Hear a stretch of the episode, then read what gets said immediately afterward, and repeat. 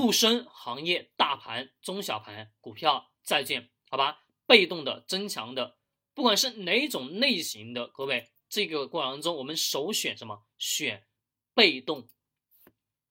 为什么选被动啊？各位，被动第一个，它是按照我这里这里跟大家讲过吧，它是按照什么东西？按照假设是一百个上市企业当中最好的什么公司，一百个上市公司吧。现在我们 A 股是三千多只吧，对不对？快四千只了。那各位，三千多只当中最好的。一百只，这一百只是最具有代表性的什么企业？那这一百只企业，各位是把它整合到一起。各位明白什么意思？整合到一起，就是我那天跟大家去数说了，我说就一个组合，对吧？就是一个组合。那各位，这个组合其实也就是一个，就把这一百只归纳到一起，就是一个组合。那这个组合的。上涨下跌就是什么？这个指数，懂吗？就是大家今天所看的这个叫指数的玩意。那各位，我们这个东西弄清楚了，那为什么是被动呢？各位，被动的原因，它因为它只按照什么这一百个企业去进行轮流买、轮流换，懂吗？轮流买、轮流换，这一百个企业一定是最好的企业。那可能这个时候大家会说，这一百个企业可能当下。会什么不好？没错吧？因为市场有上涨有下跌，没错不？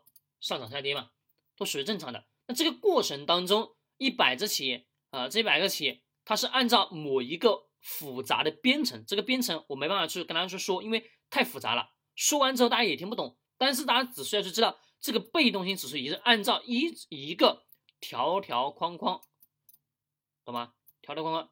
比如说我今天我只告诉你。你今天中午只能吃米饭，吃米饭。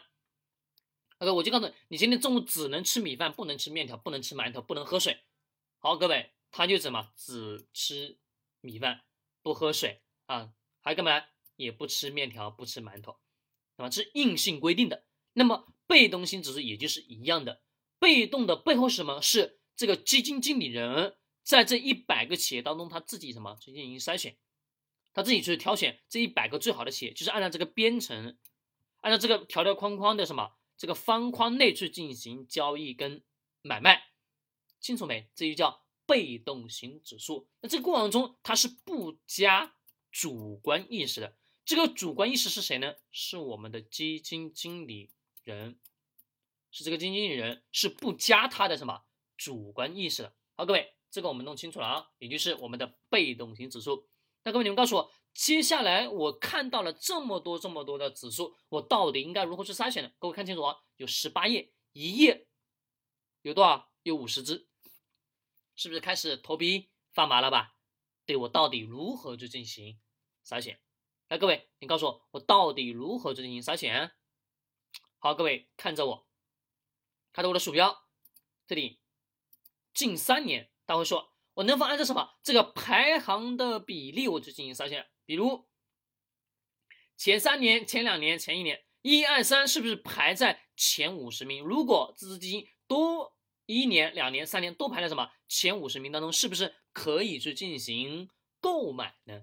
各位，在最早期的时候，我们大家市场当中所接触到的买基金的